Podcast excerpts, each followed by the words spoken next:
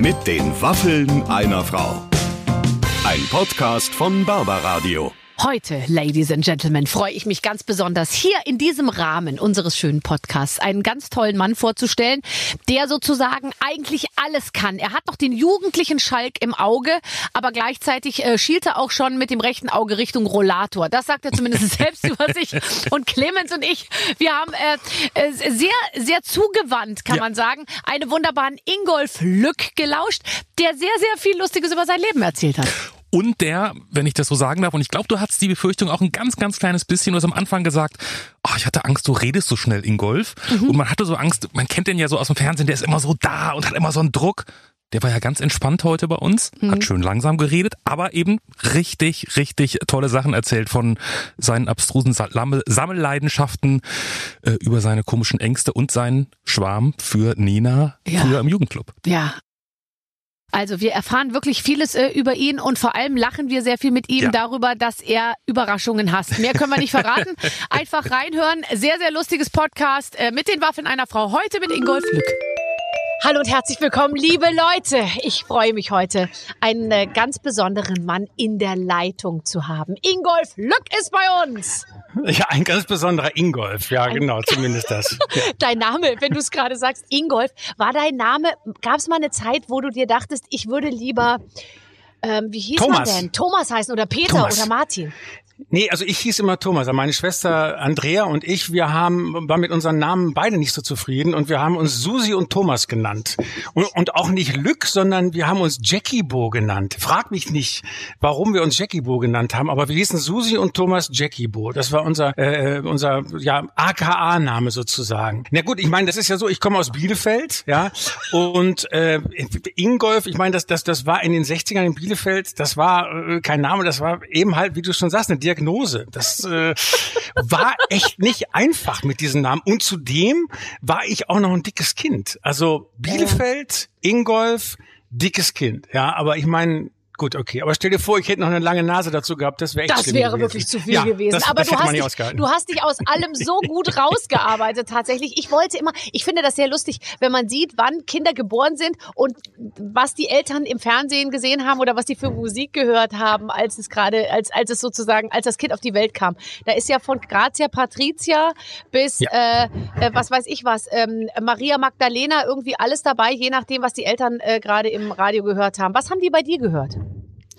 Also gab es damals überhaupt schon Radio? Ich weiß nicht doch. Aber ich meine, es hätte, ich hätte eigentlich hätte ich, wenn es, wenn es da nach, nach Präferenzen meiner Eltern gegangen wäre, dann hätte ich Elvis heißen müssen oder John Lennon oder sowas. Das ne? wäre noch viel schwieriger gewesen in Bielefeld. Oder Rudolf Schock. Rudolf Schock. Mein Vater stand auf Rudolf Schock. Aber stimmt, man kann das immer ablesen. Jetzt, ich glaube, jetzt haben wir gerade, ich glaube, Alex, äh, Alexander, Mia ist, glaube ich, gerade die Mias und Emmas Ganz und so weiter. Genau. Und leider kommt jeden Weihnachten ja immer wieder Kevin allein zu Haus. Ja. Und äh, da kommen dann auch immer wieder Eltern auf ähnliche Ideen in der Namensfindung. Aber Gott sei Dank werden es jährlich weniger. Du, ich habe gerade gesehen, dass du, äh, du sprichst ja gar nicht so schnell, wie ich dachte, weil ich habe gelesen, du hast ja auch eine Radioshow gemacht, glaube ich mal zwei Jahre lang. Ähm, und da dachte ich mir, wie soll das denn gehen? Weil ich habe dich als extrem Schnellsprecher in Erinnerung. Das ist richtig. Also ich bin eigentlich immer viel zu schnell. Das äh, ist auch ein Problem von mir. Nur ich hatte die Radioshow gemacht und das war eine redaktionelle Geschichte. Das heißt, es war monothematisch jede Woche. Mhm. Ich hatte die Möglichkeit, dass die gut ist, sich beruflich in redaktionelle Dinge einzuarbeiten und dann kamen viele äh, Call-ins ähm, und so weiter. Da habe ich also dann mich ähm, auf der Bühne bemühe ich mich auch langsam zu sprechen und dann denke ich oftmals, boah, jetzt bist du aber wirklich langsam mhm. und dann steht in der Kritik, er war wieder zu schnell. Ich kenne das sehr gut und äh, meine Redakteurin Ina, die mich ja äh, durch meine Radiosachen durchleitet sozusagen, ohne sie könnte ich nicht, sie sagt zu mir, und versuch mal immer nicht so zu rennen, weil ich auch immer denke, was ich habe, habe ich. Ich finde immer, ich will das dann auch erledigt haben, weißt du? Und wenn ich ja, weiß, ich ja. muss jetzt das und das machen, dann denke ich mir, warum soll ich mir jetzt da so viel Zeit dafür lassen? Eigentlich denke ich mir manchmal, vielleicht spreche ich es schnell ein und sie schrauben es hinterher auf langsam, weißt du? Naja, aber eigentlich müsste man noch, wenn, wenn, wenn all das stimmt, was man über unseren Beruf in unsere Branche sagt, müsste man noch wirklich äh, jede Sekunde im On auskosten und müsste doch wirklich sagen, ich will nach vorne, ich will raus, ich Ich, ich will. Ich spreche ähm, langsam, ich wiederhole, ja. ich mache Pausen. Ja. Ich bin einfach, ich bin so lang wie es geht irgendwie im On. Ja, du hast recht. Aber ich trotzdem ist Radio ja, ich meine, machen wir uns nichts vor. Äh, Fernsehen und, und dann Radio hm. sozusagen. Was kommt als nächstes? Äh, Ach, ich glaube, ich glaube, dass das, das, ich glaube, das ist wertfrei. Wirklich wertfrei. Fernsehen, wie du sagst, Fernsehen und dann Radio. Ich meine, da gibt's ja auch noch die Bühne und da gibt es auch noch die, die großen Bühnen und die kleinen Bühnen. Ich denke mal, dass ich, bei mir ist das so, dass ich äh, alles, was ich so erlebe, dass sich das irgendwie in Theater und theaterverwandten Formen ausdrückt. Und das ist eben mal etwas, was sich fürs Fernsehen eignet. Dann ist es mal wieder, was sich fürs Fernsehen überhaupt nicht eignet. Oder man merkt erst, wenn man es gemacht hat, dass es sich offensichtlich nicht geeignet geeignet hat. äh, ja, so ist es meistens. Aber dann würde ich nicht sagen, dann gehen wir jetzt mit einem mit einem Format, was nicht funktioniert hat, gehen wir einfach auf die Bühne oder was. Nee, nee, also das ist schon unterschiedlich. Ähm, Bühne riecht anders, Bühne schmeckt anders und Bühne sind doch nach wie vor diese äh, viel zitierten und dennoch berühmten Bretter, die die Welt bedeuten. Das ist schon ein einmaliges Erlebnis, auf der Bühne zu sein wobei ich natürlich sagen muss, dass ich ähm, vor Corona, also da, weißt du, weißt du, wenn du seit 40 Jahren. Wann war das äh, nochmal? Vor Corona? Ja, eben, wann war das? Oh. Das ist eine, eine, eine, eine vor unserer Zeit sozusagen. Ja. Aber da, wenn ich, wenn du das seit 40 Jahren machst, seit 40 Jahren auf Bühnen stehst, dann bist du im Grunde wie, wie so ein Tischler, der jetzt auch seit 40 Jahren seinen Job macht und der irgendwann auch mal weiß, wie ein Tisch geht und wie ein Stuhl geht. Und was, dann denkst du, ja, ist das überhaupt noch hier so mein mein Platz? Ist das hier noch alles Brauch noch so ich überhaupt geil? Noch mal einen Tisch? Ja, also und und wenn du dann aber wie jetzt seit über einem Jahr oder seit einem Jahr, also über ein Jahr wäre gelogen, seit äh, einem Jahr nicht mehr arbeiten darfst, zumindest nicht auf der Bühne, dann merkst du plötzlich, wie du wie du Sehnsucht kriegst, wie du davon träumst, in alten zugigen Garderoben mit schlechten äh, ähm, Aldi Catering zu sein und äh, dann rauszugehen und oh, wirklich mir fehlen zum ersten Mal äh, in meinem beruflichen Leben fehlt mir das Publikum. Ist ja. echt so. Ja klar. Was ja. kommen denn für Leute zu dir? Ich meine, du stehst auf der Bühne, du machst ein eigenes Programm tatsächlich, ja. ähm, bist mit Mehrere. dem unterwegs. Was machst du in dem Programm und wer kommt dann dahin?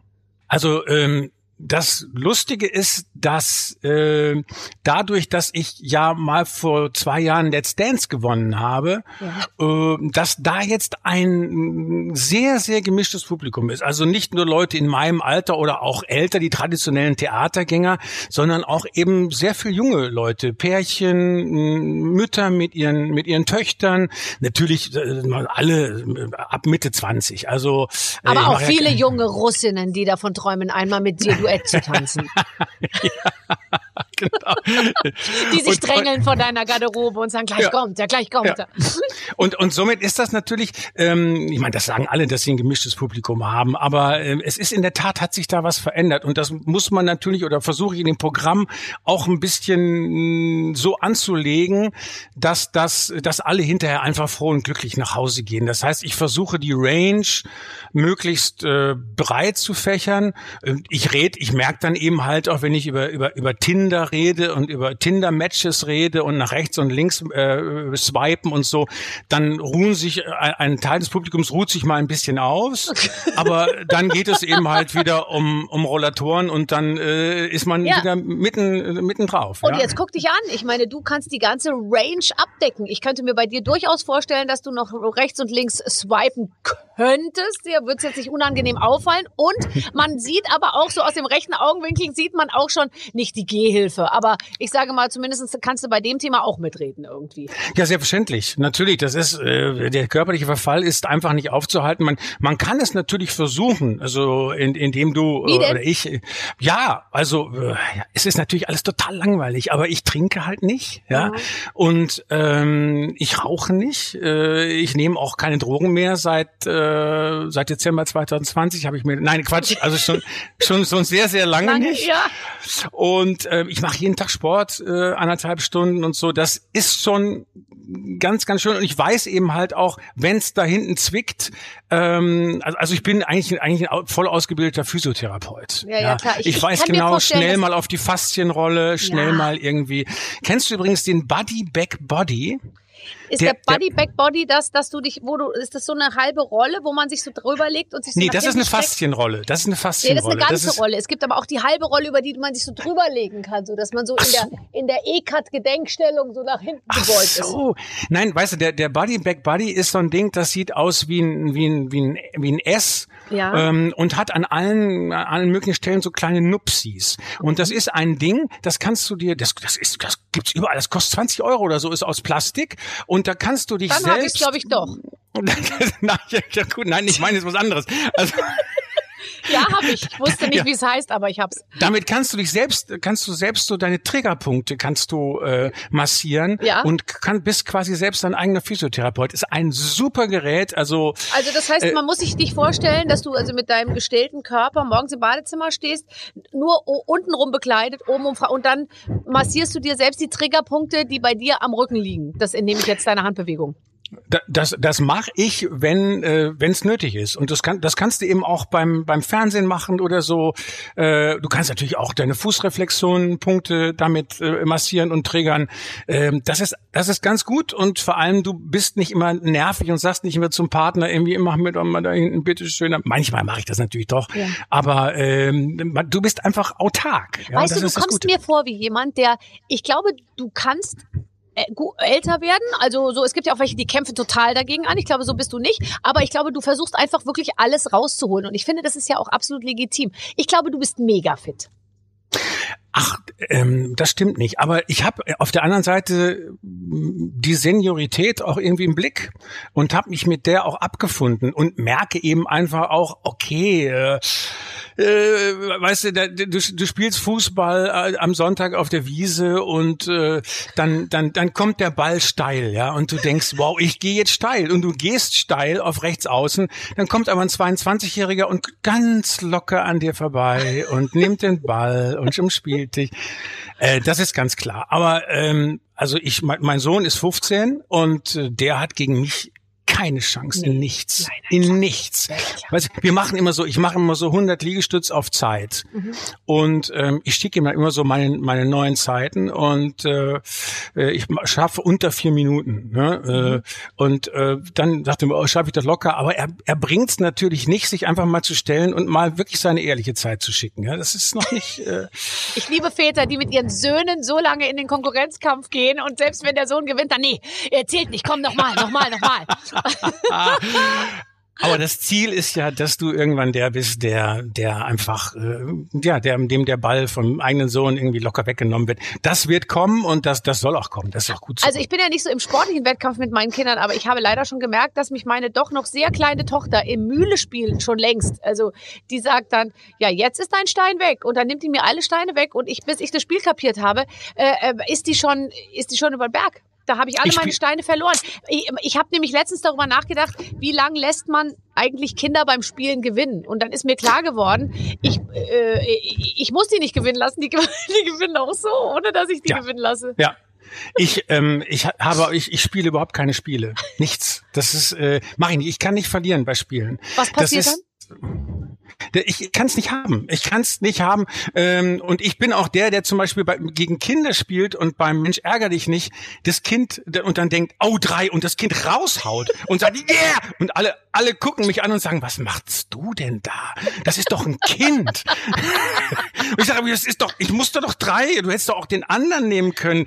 Doch, und das ist, äh, also bei Spielen bin ich ganz schrecklich. Also Ist das ein Grund, warum du es so weit gebracht hast? Also ist ja immer, ich frage mich immer bei Leuten, die so ähm, solche Karrieren gemacht haben wie du, sind die dahin gekommen, weil die sehr ehrgeizig sind oder sind die dahin gekommen, weil die sehr viel Talent haben oder weil alles Zufall war? Ich glaube alles, oder? Ähm, meine, meine Mutter hat früher immer zu mir gesagt, wenn es um, wenn es um Schule ging, um wenn es um was, was ich, technische Dinge ging, haben gesagt, Junge, du wirst dich dran gewöhnen müssen, Du, äh, du wirst in deinem Leben wirst du bist du bist nicht so begabt wie andere Leute. Du wirst mehr tun müssen, um das Gleiche zu erreichen wie andere. Mhm. Gewöhn dich dran. Und äh, das habe ich natürlich erstmal abgelehnt. Und dann habe ich aber gesehen, wie andere an mir vorbeigezogen sind. Und dann habe ich gesagt, okay, ich muss jetzt einfach äh, länger Gitarre üben als die anderen, damit ich besser bin. Und weil ich gerade auch Gitarren da im Studio sehe. Und ähm, das, das habe ich eigentlich immer gemacht. Das heißt, ich versuche immer, mir mich möglichst gut vorzubereiten und mir nicht vorwerfen zu müssen, äh, dass ich, äh, dass ich nicht alles gegeben hätte. Ja? Und äh, und habe gedacht, äh, dass ich da auch ganz äh, diszipliniert bin und so weiter und äh, hab, nerve dann auch Leute damit, dass ich sage nochmal, nochmal, nochmal und lass uns nochmal machen, solange bis ich Matthias Richling getroffen habe. Und, und dann? Der, Rich, der Richtling ja. ist noch schrecklicher als ich. Der ist noch schlimmer. Wenn man sagt, jetzt ist es aber gut, jetzt haben wir es genug. Nein, komm, lass uns noch mal durchgehen. Lass uns noch mal durchgehen. Also der ist, äh, äh, da habe ich dann doch meinen Meister gefunden. Ja, aber ich glaube, da schätzt man euch auch oft anders ein, weil man so denkt, ach, alles Spaß und alles Witz und alles passiert und so. Aber eigentlich ist es eben dann doch ganz viel harte Arbeit und auch sehr professionelle Herangehensweise. Ich bin ja jemand, ich stolper ja in alles rein und stolper hinten raus und denke mir, Wahnsinn, dass das jetzt geklappt hat, irre. Ich hatte ja nichts vorbereitet. Und es gibt aber dann eben auch die anderen, die sagen, nee, also ich weiß schon, warum es geklappt hat, weil ich habe was dafür getan. Und das finde ich eigentlich fast die beruhigendere Variante, wenngleich auch meine etwas zeitsparender ist, weil ich sozusagen überhaupt keinen Aufwand betreiben muss vorher. Sicher, äh, mittlerweile, mittlerweile, wenn, wenn ich das äh, jetzt sehr, sehr lange ja schon mache, stellt sich aber auch eine gewisse, mh, eine gewisse Sicherheit ein mhm. und äh, diese Sicherheit gibt einem natürlich auch die Möglichkeit äh, zu experimentieren, weil du hast ja immer so eine so ein Handwerk, so eine Basis. Aber äh, wo du gerade sagtest, Glück äh, zur richtigen Zeit am richtigen Ort und so weiter, weiter. Äh, ich bin ja, ähm, ich bin ja, komme ja aus, bin ja so einer, einer der, der, der ersten Leute so der alternativen Theaterszene, die von ihrer Kunst dann auch leben konnten. Das war früher immer so Ende der 70er, Anfang der 80er. Das war äh, unser Ziel. Ja. Mhm. Ähm, und da, da, wir, wir, ich hatte, wir hatten immer, wussten immer, was wir wollten. Also ich bin zum Beispiel, habe dann, äh, habe ja Musik gemacht lange, habe dann Rocktheater gemacht und mit diesem Rocktheater sind wir dann aufgetreten überall. Das hieß das totale Theater, auch sehr bescheiden. Ja. Äh, und guck, dann, dann, ich weiß noch genau, da, wenn du da unterwegs warst, da war ja kein Mensch unterwegs. Da waren immer drei, vierhundert Leute da, auch wenn ich keine Sau kannte. Und dann waren wir mal, haben wir mal gespielt bei Eis und Schnee in einem Ort, der heißt Höxter. Und weil Eis und Schnee war, ist keiner gekommen. Äh, die Leute sind alle zu Hause geblieben. Nur eine Redakteurin eines Nachwuchstheaters vom WDR, das Sprungbretttheater in Köln, die ist dahin gekommen und die war quasi, saß da als einzige und die hat uns dann eingeladen in das Theater und so weiter und so weiter und so weiter und so geht's dann weiter. Also das ist oftmals ist es dann doch äh, Fate und es ist dann doch der Zufall. Was hättest du denn gemacht, wenn es jetzt doch nicht geklappt hätte, davon zu leben, von deinen Theaterprojekten? Was wäre denn die Alternative gewesen? Wärst du Steuerberater geworden oder Zahntechniker oder Hals-Nasen-Ohrenarzt? Also technisch bin ich leider, bin ich leider zwei linke Hände. Es, äh, nee, ich wollte eigentlich äh, Dramaturg werden. Das heißt also der, der am Theater die Texte einrichtet, Texte ausgräbt, einrichtet, inhaltlich vorbereitet. Das war meine Idee und ich bin damals nach der Schule humanistisches Gymnasium bin ich nach Bielefeld äh, zum zum Theater gegangen und habe gesagt, ich will gern Dramaturg werden und dann haben die gesagt, ja, du könntest eigentlich sofort anfangen, aber äh, ein Studium hilft und dann habe ich gesagt, na gut, dann studiere ich und dann habe ich Deutsch äh, Philosophie und Pädagogik studiert, eben auch in Bielefeld, um Dramaturg zu werden. Aber, aber das wäre ja genauso brotlos geworden. Nö, die sind festangestellt. Du hast eine Festanstellung am Theater. Du bist intellektuell gefordert. Du hast ja, mit stimmt. Literatur zu tun. Mit Ach, das wäre auch was für mich. Das wäre super. Ja. Das würde mir gefallen. Das wäre. Ich wusste nicht, was ein Dramaturg ganz genau macht, aber jetzt, wo du es so beschreibst, das wäre eigentlich was für mich. Ja, das ist finde ich auch gut. Und so eine Festanstellung, äh, Ingolf, ist das was, wo du sagst, du bist eigentlich der Typ für eine Festanstellung? Jetzt, du warst wahrscheinlich noch nie in deinem Leben festangestellt. Ist das so, dass man sich manchmal danach sehnt oder liebst du es, jeden Monat aufs Neue in den Kampf zu gehen, sozusagen? ich, ich, ich träume manchmal von Festanstellungen. Also ohne jetzt kokett sein, aber das, das geht dir wahrscheinlich genauso, dass du, äh, wobei das in den letzten Jahren so ein bisschen aufgehört hat. Aber irgendwann habe ich mal gedacht, also wenn du dann Kinder hast und wenn du dann auch äh, als Selbstständiger immer Selbstständiger natürlich damit äh, Existenzängste hat, hast, die du nicht hast, wenn du keine Kinder hast, mhm. äh, weil du dann denkst, okay, gut, dann ziehe ich mit meiner Frau halt wieder zwei Zimmer Küche Bad Sutterring. Was soll der Geiz? Wenn ich meine Kunst machen kann, ist das doch gut. Mhm.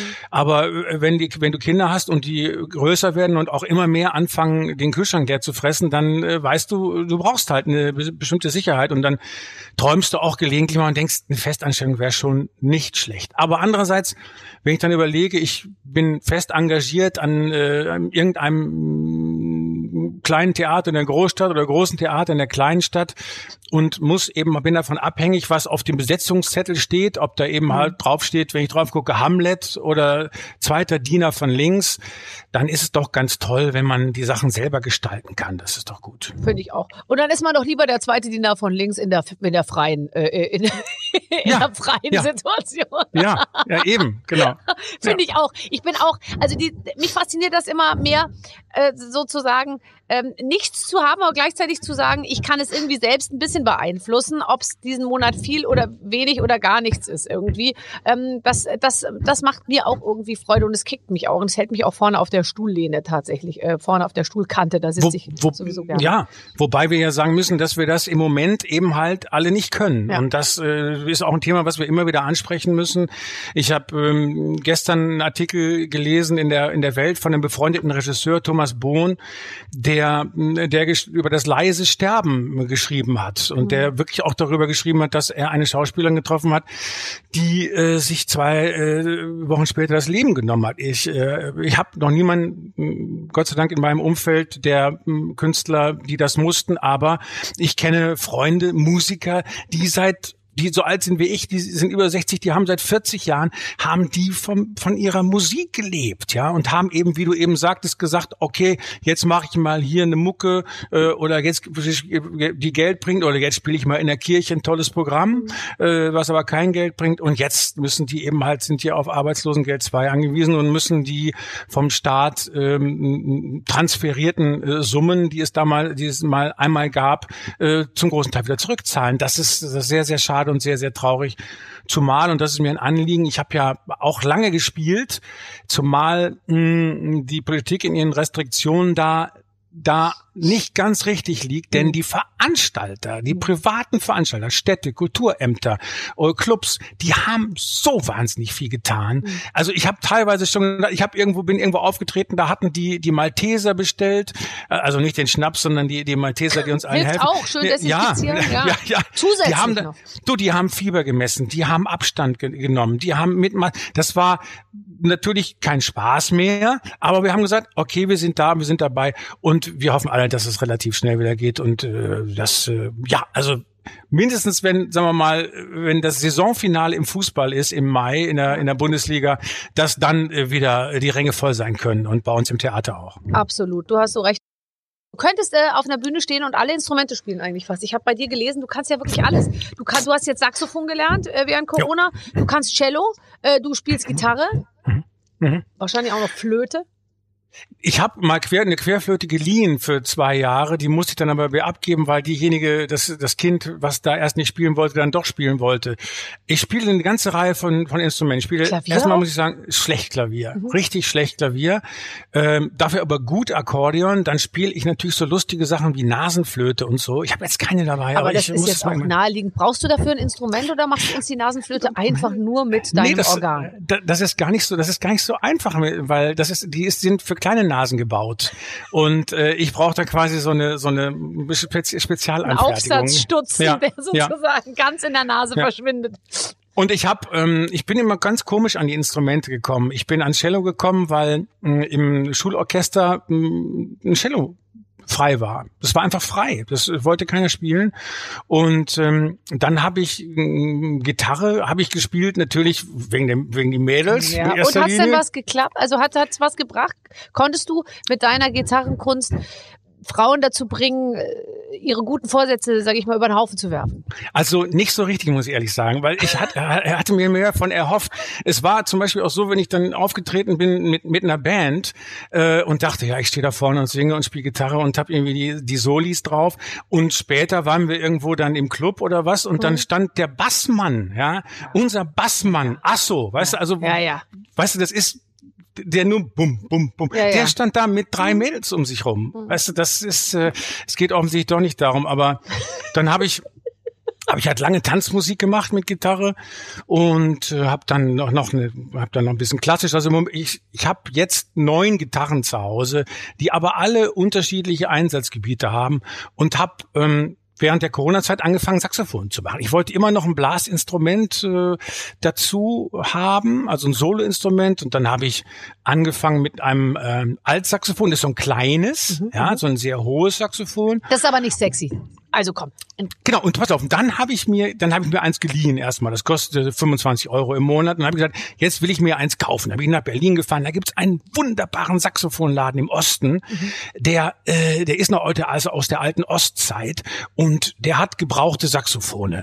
Dann habe ich mir gesagt, okay, mh, dann habe ich die ausprobiert. Also man musste die mal nach Hause nehmen. Jetzt ja natürlich wegen während der Corona-Zeit konnte ich im Laden ausprobieren. Und dann habe ich mir eins gekauft, ein Altsaxophon, und habe gesagt, wisst ihr was? Es gibt doch noch diese diese großen Bariton-Saxophone. Sieben Kilo, ja, die man, äh, äh, äh. habe gesagt, könnt ihr mir nicht noch eins mal mitgeben, nur so aus Quatsch, äh, bring das morgen wieder zurück. Und das war ein Fehler, weil das ist so geil, ja, das ist so, so geil.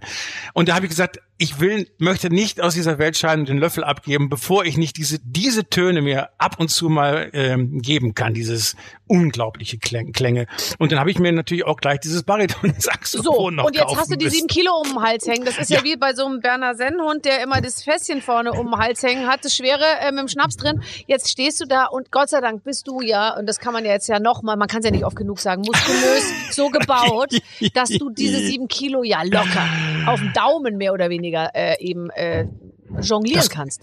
Das gibt ja Gott sei Dank so äh, äh, Gurtsysteme, das können können auch äh, kann jeder, können auch kleine Männer und große Frauen, Mhm. das das können alle. Vor allem gibt's auch so ein habe ich so ein System, was den Rücken entlastet und äh, das ist das, ist, das klappt eigentlich Wie schnallt man sich das um? Also schnallt man sich un nur nicht nur um den Hals, sondern wie so ein Bergsteiger wahrscheinlich, so ein Gurt auch um die Ja. Hüfte. Gott, wenn ich Saxophon spielen würde, dann hätte ich wieder das Gefühl, ich habe eine Corsage an.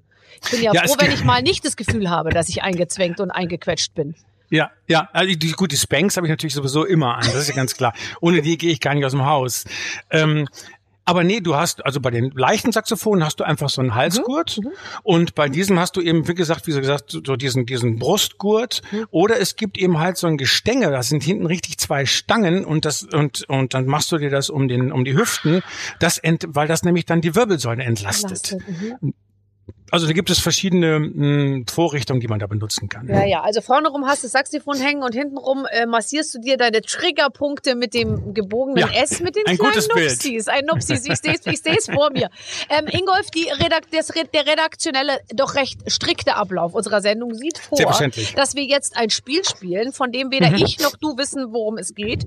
Ähm, aber äh, man hat sich hier etwas einfallen lassen. Sie hatten ja jetzt auch eine Woche Zeit seit der letzten Show und äh, die haben sie natürlich auch vollumfänglich genutzt. So, lieber Ingolf, wir haben gehört, du hast Überraschungen. Ist das so?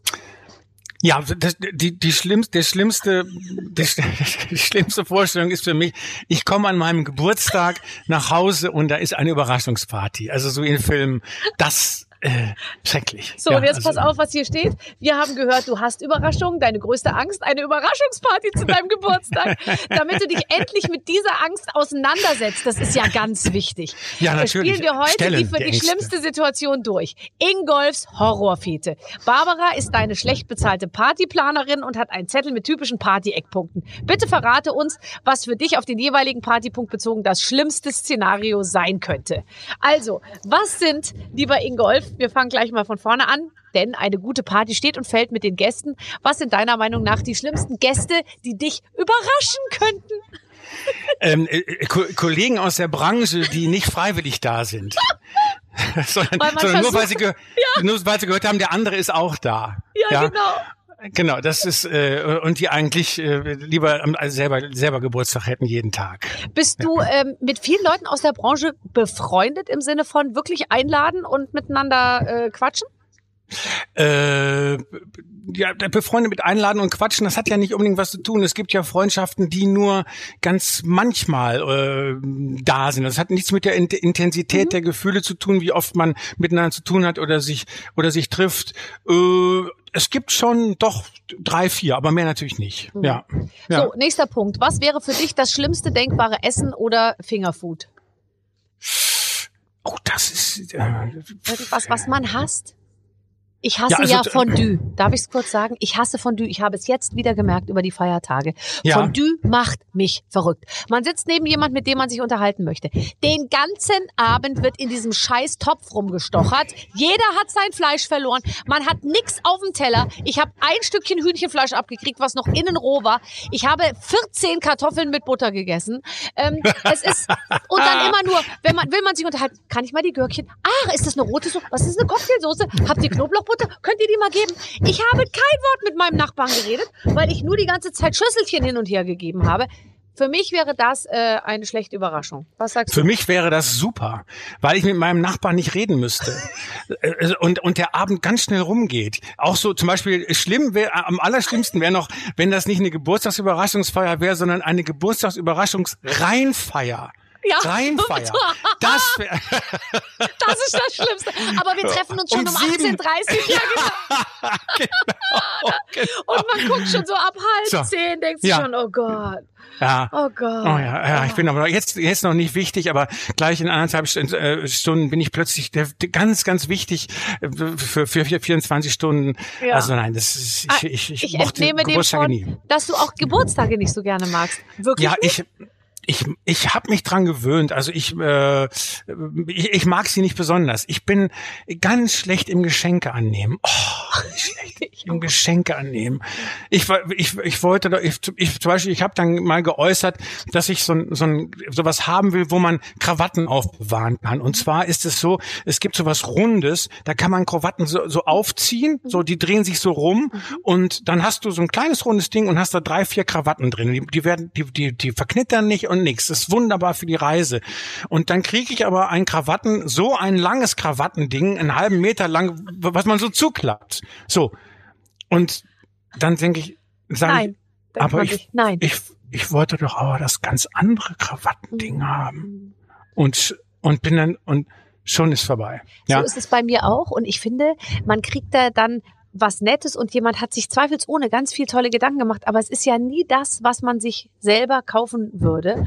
Und Ja. ähm, es gibt ja ohnehin nur noch ganz wenig Sachen, die man braucht. Also nur drei eigentlich in meinem Ja. Fall, würde ich jetzt mal sagen. Und Ja. wenn diese drei dir dann geschenkt werden, die so ähnlich sind wie das, was du willst, aber eigentlich doch ganz anders, dann ist man irgendwie auch sauer. Ja, richtig. Deswegen habe ich jetzt gesagt, die, die, die, die Marge ausgegeben, egal, alles von Louis Vuitton. Ja, also ich habe jetzt diesen den Kulturbeutel von Louis Vuitton. Sehr schön, sehr schön. Ähm, was ist Habe ich natürlich nicht. Was soll ich damit? Genau. Was ist für dich die schlimmste Deko? Kannst du dir vorstellen, was für dich, ein, also oder auch so ein Motto, wo man so sagt, das ist wirklich das Schlimmste? Äh, Deko wäre, wenn überall so Bilder von mir hängen. Das, das wäre schlimm. Aus allen Jahrzehnten. Aus allen Jahrzehnten, genau. Ja. Und, und, und schlimm ist auch dann, wenn da so, schlimm fand ich auch immer so, wenn da so, so, so Zahlen, wenn, wenn da steht äh, 50 oder 60. Ja. Ich habe dann auch gesagt, Leute, macht bei 50 zweimal 25 oder sowas oder, oder bei 60 zweimal 30 oder so. Aber so, so Zahlen sind auch schlimm. Menschen mit Luftballons, an denen, auf, auf denen mir ähm, klar wird, wie alt ich gerade geworden bin. Was ist der furchtbarste Dresscode? Also es gibt ja auch manchmal so ein Motto, was dann irgendwie äh, genannt wird. Ja, das wären, das wären halt so Mottos, mit, mit denen ich nichts anfangen kann. Also, äh, dass jemand zum Beispiel gedacht, ah, der findet doch bestimmt Star Wars gut oder so. Aber Aber da hast du natürlich die Möglichkeit, dich hinter einer äh, sehr umfassenden, vollumfänglichen Maske zu verstecken. Ja, ich finde ja auch stimmt. ganz toll, so, so, so Playboy-Bunnies, wenn die die ganze Zeit um dich rumspringen. Ich könnte mir auch vorstellen, dass du eigentlich eher irritiert als angeregt äh, äh, Ja. geregt wärst von, von, von leicht bekleideten Frauen, die schon in die Jahre gekommen sind, aber Ja, noch mal Dingen- die Netzstrumpfhose auspacken. vor allen Dingen rechne ich ja damit, dass meine Mutter auch eingeladen wird zu meinem Geburtstag. Die ist 92, aber wie gesagt, ja. ja. Oh Gott. Äh, wäre es dann auch schön, wenn irgendjemand für dich auftreten würde bei deinem Geburtstag? Jemand, den du ganz besonders schrecklich findest, aber du musst die ganze Zeit tun, äh, als würdest du, äh, würdest du dich freuen? Wer wäre der Schlimmste?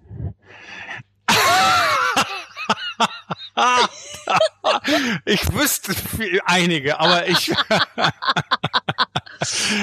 äh, also, also so Leute, ähm, die von denen ich weiß, dass sie mich eigentlich hassen, ja, und aber aber trotzdem sich gezwungen sehen, nur weil weil viel Geld, äh, viel Geld. Nee, nee, Geld nicht. Nee, das das glaube ich nicht, aber weil weil Elke Heidenreich sie gebeten hat oder sowas, mhm. weißt du?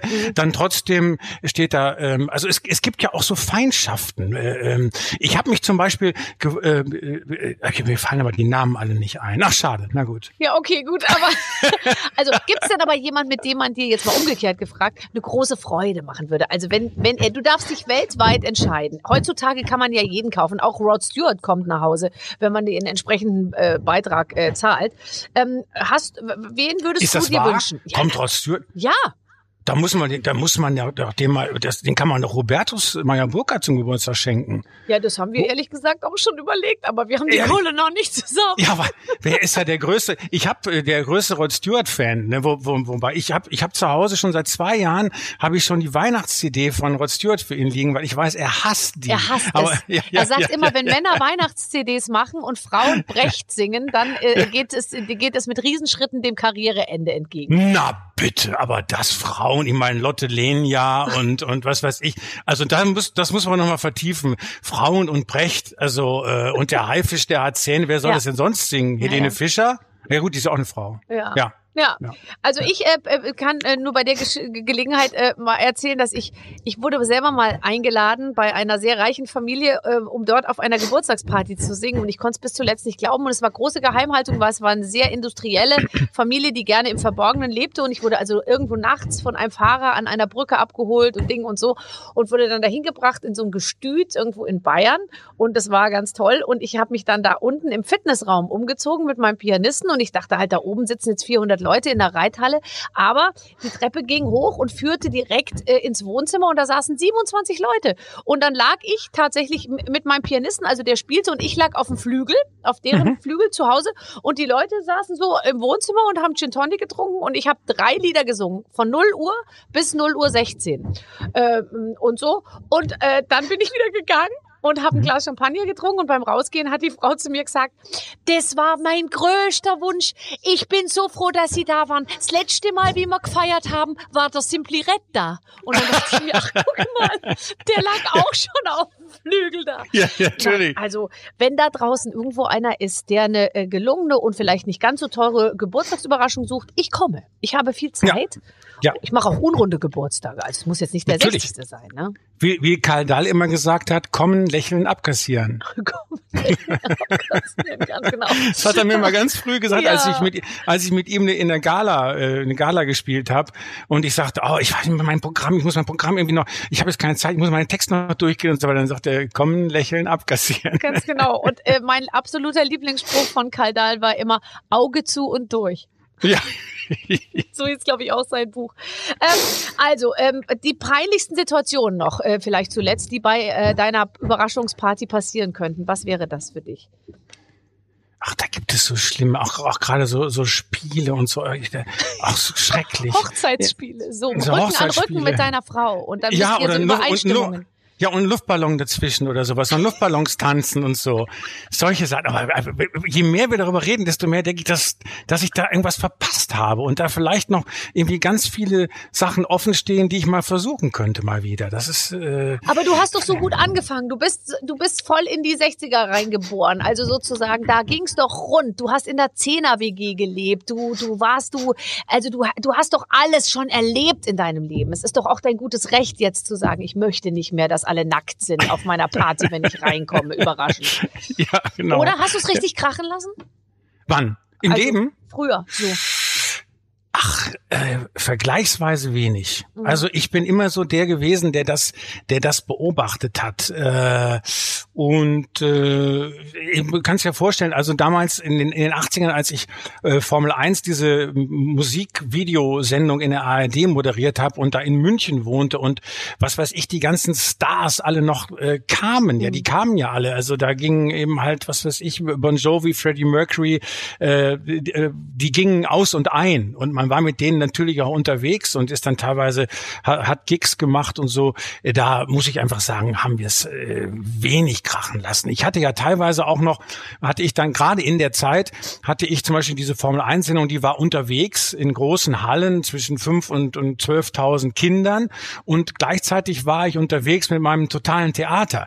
Das heißt, ich, wir, ich war mal äh, im tollsten Hotel und danach wieder mit meinem Kumpel Asso äh, im Zweibettzimmer äh, in Freiburg, wo man um neun Uhr zu Hause sein musste und dann nachts so das Bein rüberkommt von ihm, weil er denkt, er ist zu Hause bei seiner Frau.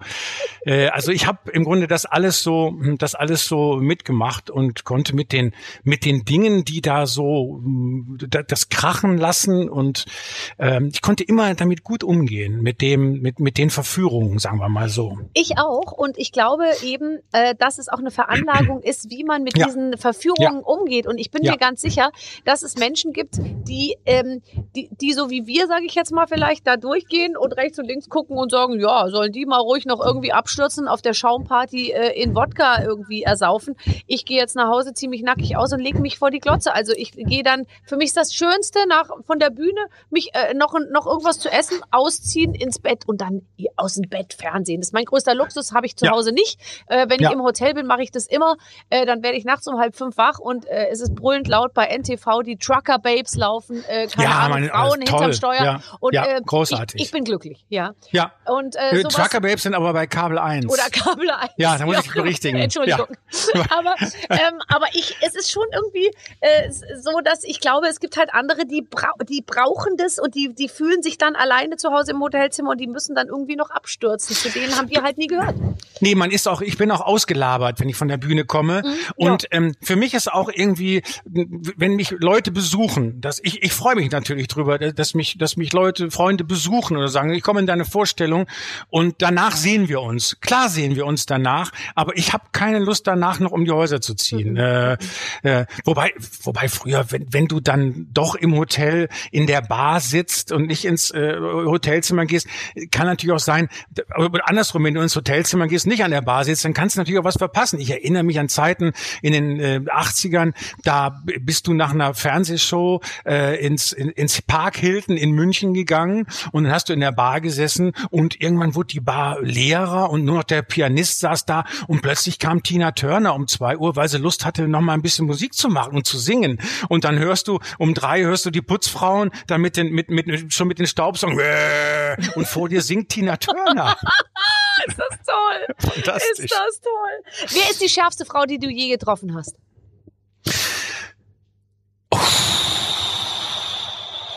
Mann, ja, ich war ja früher in Nena verliebt. Also das war ich habe Nena schon gekannt, als er noch bei den Stripes spielte und als ich im Jugendzentrum Bielefeld-Jöllenbeck Gitarrenunterricht gab. Und da kam die mit den Stripes und hat gespielt. Also die, die rauschte da rein, äh, guckte nicht rechts und links, war nur schnoddrig, war nur am Schimpfen, war nur Hat schlecht sich, drauf. glaube ich, nichts dran geändert. Ja, aber da habe ich gedacht, hey, äh, und solche Frauen äh, finde ich eigentlich toll, die mir das Gefühl geben, du kleiner, äh, mieser Nichtsnutz. Du Ja, sag doch was, Ingolf, das Ja, kannst ja, du ich doch gebe- haben. ich geb, Jetzt zu heute Ende gebe ich dafür viel Geld aus. Ja, sag doch was, mein Gott. Hier, ich habe nur eine Kollegin hier, wir können dich mal so richtig So richtig durchbeleidigen. dran. Ja. Durchbeleidigen finde ich gut. Das ist ein gutes Wort. Nee, aber da, die, und dann habe ich die halt wieder getroffen, als ich Formel 1 machte und da war sie natürlich weltberühmt oder ja, dann doch später.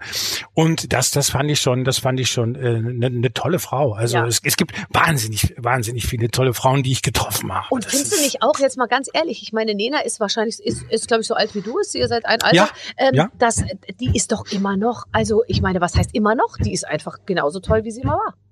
Ja, ja, natürlich. Also das ist das ist das, das ist Wahnsinn. Aber ich, ich überlege gerade, äh, äh, das tolle, es gibt so viele tolle Ich tolle auch Frauen. Judith toll. Rakers, Judith Rakers finde ich toll. Annalena Baerbock finde ich auch toll. Ja, um, um einfach mal so in der, in der, in der Jetztzeit zu sagen. Rakers? Ja, Entschuldige ist- bitte, Judith Rakers und Nena sind aber äh, pretty far away äh, Du, Gut, das ist äh, ja, das ist das, das ist da bist du unterschiedlich. aber breit ja. aufgestellt. Da, da Ja. mir auch Ja, was aber- noch mit ins Spiel. Na, aber selbstverständlich. Okay, also ich sehe schon, du nimmst alles. Okay. du hast in der 10er WG gewohnt, da ging es aber Jo. doch mal zu, oder? ja, Ja. ja. Ja, wir, also wir waren zehn Leute in einem, in einem in einem Haus, in einem alten Abbruchhaus, was wir dann auch äh, kurzzeitig besetzt hatten, wo wir aber dann legale Mietverträge kriegten, schon nach zwei Wochen und so. Das äh, ja und das waren zehn Leute. Wir waren eine Lebensarbeitsgemeinschaft. Mhm. Ähm, also zehn Leute, äh, ja, dann äh, drei Hunde, dann war, kam ein Kind dazu, dann waren irgendwie noch so drei, vier Punks mit äh, zwei Ratten äh, dabei, also die waren da so, so quasi so zu Gast und äh, ja, das war, war, war, es war eine tolle Zeit, wirklich. Das klingt eigentlich äh, ganz gut und ja. jetzt frage ich dich, meinst du, sowas ginge, du hast ja auch Kinder und die sind jetzt auch in dem Alter, wo die theoretisch in eine WG ziehen könnten, meinst du, sowas ginge heute noch in der Form, wie du das damals gemacht hast oder würdest du sagen, da haben sich die Zeiten dann doch ein bisschen geändert?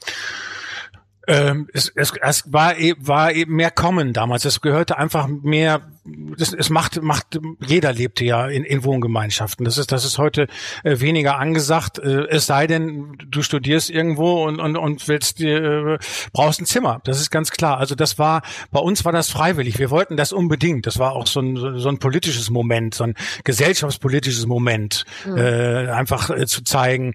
Heute die WGs sind meistens natürlich aus, äh, aus ökonomischen Gründen. Ich, da wohnte ich auch kurze Zeit in einem, in einem Studentenwohnheim. Das war eine Vierer-WG. Das waren aber so, diese vier Leute hatten jeder ihr eigenes Zimmer mit Toilette und so, also so ein Zimmer, zehn Quadratmeter, wo du rückwärts reingehen musst, weil du nicht mehr umdrehen kannst. Und in den Kühlschränken gab es unterschiedliche Fächer mit Namen dran und so weiter. Das ist etwas, was mir nicht gefallen würde. Da, das, das, das, das war nicht so doll. Aber die Zehner-WG mit, mit, mit meinen Freunden, mit denen ich auch heute äh, noch befreundet äh, bin, so, so sie denn noch hier unten auf der Erde sind, ähm, das war doll, das war spitze. Also wir haben, ja, wir haben, wir haben, wir hatten ein eigenes Theater im Umweltzentrum, einen eigenen Theaterraum mit 99 Sitzplätzen, weil ab 100 brauchst du einen Feuerwehrmann. Und wir haben halt gelebt und gearbeitet und haben unser, unser Ding gemacht. Das klingt Große eigentlich Klasse. alles ziemlich gut, ehrlich gesagt. Ja, das war super. Ich glaube, du bist auch, ich könnte mir vorstellen, wenn man dich gut in Ruhe lässt und wenn genug Platz ist, bist auch heute noch WG ähm, tauglich. Das bin ich, obwohl, also ich weiß, Arnold Möller zum Beispiel, man kann ja heute auch Namen nennen, das ist ja längst, ich, ich, ich habe es gehasst, Arnold Möller meinte immer, mir das Badewasser abstellen zu müssen, weil er der Meinung war, da wäre jetzt genug Wasser drin. äh, da sage ich, Arnold, warum hast du das? Ja, da ist genug Wasser drin, ist für dich. Nein, da ist nicht genug Wasser drin. Ich möchte ein bisschen mehr haben. Ich möchte wenigstens, dass mein halber Körper bedeckt Natürlich, ist. Natürlich, bei dir ragt das ja auch mal, also ich meine, ich kann mir das genau vorstellen, das, um oh alles zu bedecken, Ingolf. Hör mal, das, das um ist aber nicht intendiert. Musst, ja. du, musst du die Badewanne bis, oh, das muss praktisch dauerhaft überlaufen, damit Wegen alles dem mit, ja. wahnsinnig vielen Muskeln. ja, ja, natürlich. Genau, genau. Ja, nee, also da kannst du mal hier Rudolf oder Adolf, wie heißt er? Nee. Arnold. Arnold, nee, also Arnold jetzt mal. Ja. Mit Adolf, das war noch früher. Also das war ja. Also ich hatte auch eine WG, äh, wir waren zu viert und es war im Schwabeländle, also in Augsburg, zumindest am Rand vom Schwabeländle. Und da haben, ich habe es auch schon mal erzählt, musste man 50 Pfennig einwerfen, um zwei Minuten warmes Wasser zu haben. Und die fanden das alles super. Das waren alles Schwaben und die haben alle gesagt, ja klar, es ist total fair und gerecht, weil der eine duscht halt zwei Stunden und der andere nur einmal die Woche. Und da ist doch viel besser, wenn wir es gleich direkt minutengenau abrechnen und so. Und ich konnte es immer nicht fassen, weil ich war die Einzige, die schlecht organisiert war. Ich hatte aber am meisten Dates, war aber am schlechtesten organisiert. Ich musste ständig duschen und hatte nie die 50 Pfennig. Da bin ich immer zu den anderen reingeschlichen, die da saßen und gelernt haben. Ich so, äh, Sonntagnachmittag 17 Uhr, ich müsste jetzt nochmal duschen. Äh, kann mir einer 50 Pfennig leihen? Und so. Bis ich mir dann, habe ich mir so rollenweise 50 Pfennigstücke äh, besorgt irgendwann, äh, als dann die Frequenz äh, stieg. Naja, äh, deswegen studiert Du hättest ja für die anderen dann die Kehrwoche übernehmen können. Habe ich dafür. auch. Und ja, das habe ich auch. Und da hat die immer zu mir gesagt, geputzt, das kann man nicht mit dem Swiffer, mit dem Ding, da muss man richtig auf den Knien rutschen und das richtig ordentlich mit, mit dem Schwamm und mit dem Lappen so wischen, sonst kann man, sonst kriegt man es nicht richtig sauber. Ja. Und da ja. muss ich sagen, äh, der, diese Meinung teile ich heute äh, auch noch immer. Aber es hat sehr viel Spaß gemacht. Ich liebe es, in der WG zu wohnen. Ich würde lieber mit zehn Leuten wohnen als alleine. Ja, und nichts gegen den Swiffer. Es gibt nichts Schöneres als den Swiffer. Es gibt nichts Entspannenderes, als das Wohnzimmer zu swiffern. Feucht richtig. oder trocken, ganz egal. Dennoch bin Ja. ich auch der Meinung meiner schwäbischen Mitbewohnerin, wer es richtig sauber haben will, muss auf die Knie.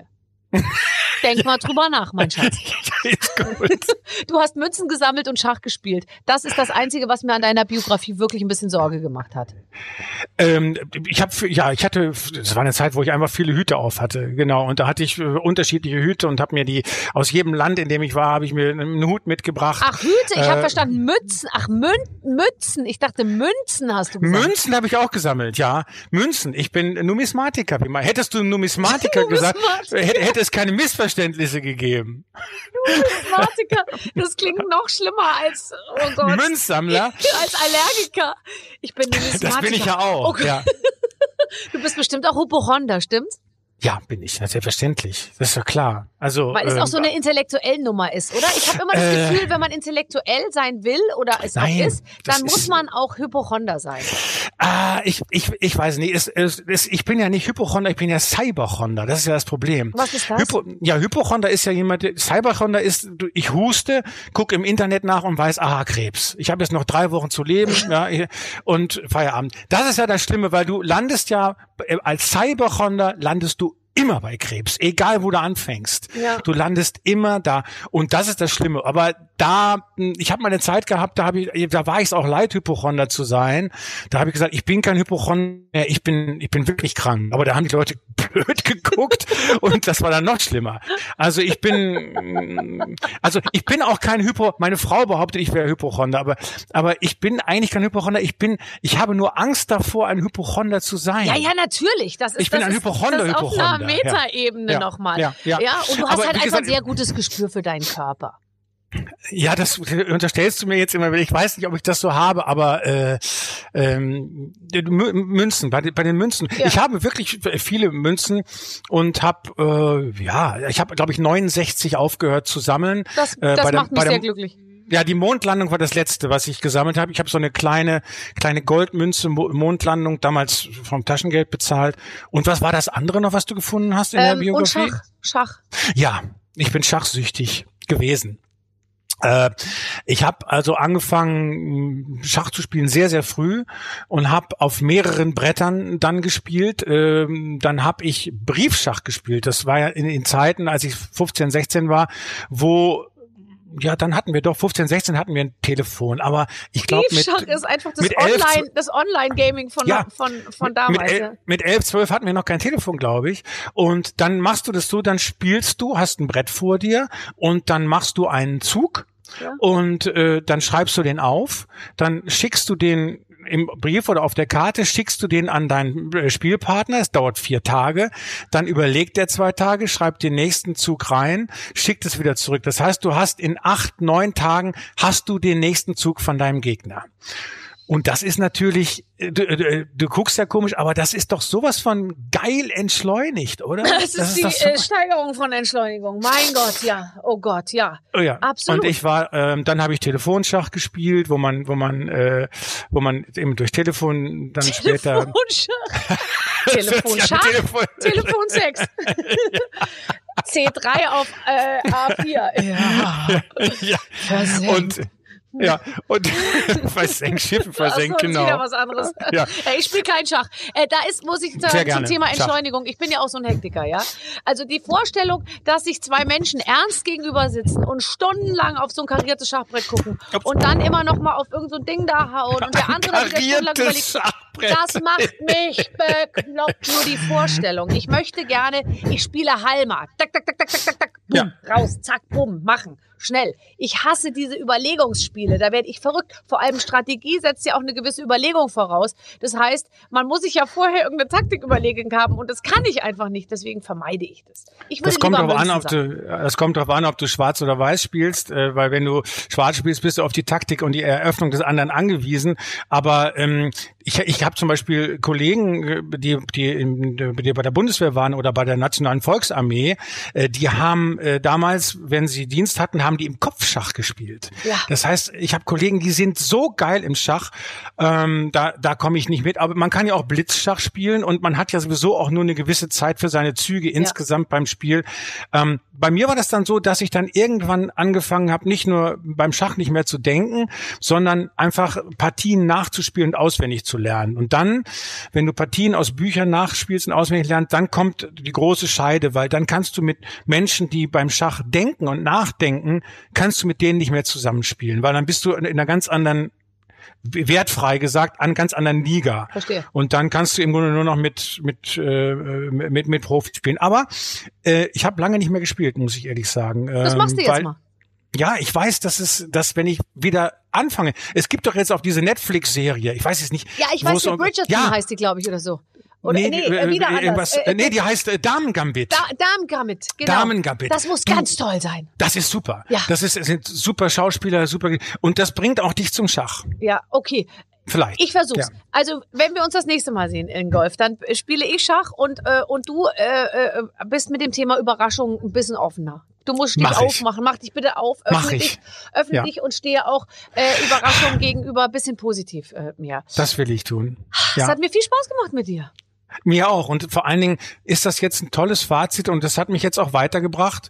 Und am 26. April habe ich wieder Geburtstag und äh, ich hoffe, du kommst. Ja, ich bin dann eine von den Gästen, wo du weißt, ich bin nur da, weil mich Elke Heidenreich eingeladen hat. Ingolf, tschüss. Vielen Dank. Tschüss. Alles Gute. Danke. Danke, tschüss. ciao, alles Gute. Das war doch sehr schön. Also für all die, die das jetzt gehört haben, vielleicht immer noch mal nachfragen im Freundeskreis, bevor man die Überraschungsparty plant, oder? Würde ich, würde ich auf jeden Fall empfehlen. Ich, ich hab's genauso wie er. Also, ähm, es gibt für jeden wirklich was äh, auf dieser Plattform. Wir haben so viele tolle Gespräche äh, bisher geführt mit allen möglichen Schauspielern, mit Sängern, mit äh, Comedians, mit Leuten, die wirklich viel zu erzählen haben und die auch mal in so einem einstündigen Gespräch eben die Möglichkeit haben, sich von der anderen Seite zu zeigen. Ich weiß das ja selber, wenn ich mal zu Gast bin irgendwo und ich kann mal eine Stunde quatschen. Ja, da geht man auch mal mehr in die Tiefe. Das ist nicht nur so wie sieben Minuten irgendwo auf dem Sofa und da musst du abliefern, sondern da kann man sich mal so richtig gehen lassen. Also hat bei Ingolf zumindest super funktioniert, fand ich. Ganz genau. So, also wir sehen uns nächste Woche beziehungsweise hören uns dann wieder mit einem neuen Gast und einer neuen Ausgabe. Bis dahin einfach schon mal alles Alte durchhören. Es gibt ja schon über 100 Folgen. Vielen Dank, Clemens. Gerne. Eine schöne Woche. Tschüss. Mit den Waffeln einer Frau. Ein Podcast von Barbaradio. Das Radio von Barbara Schöneberger. In der Barbaradio App und im Web. barbaradio.de